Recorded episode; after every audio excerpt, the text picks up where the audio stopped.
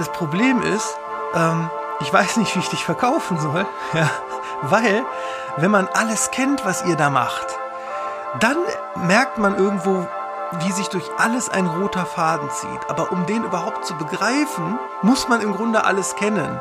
Das, was ein Künstler, Künstlerin wirklich ausmacht, ist das, was nicht mehr so benennbar ist.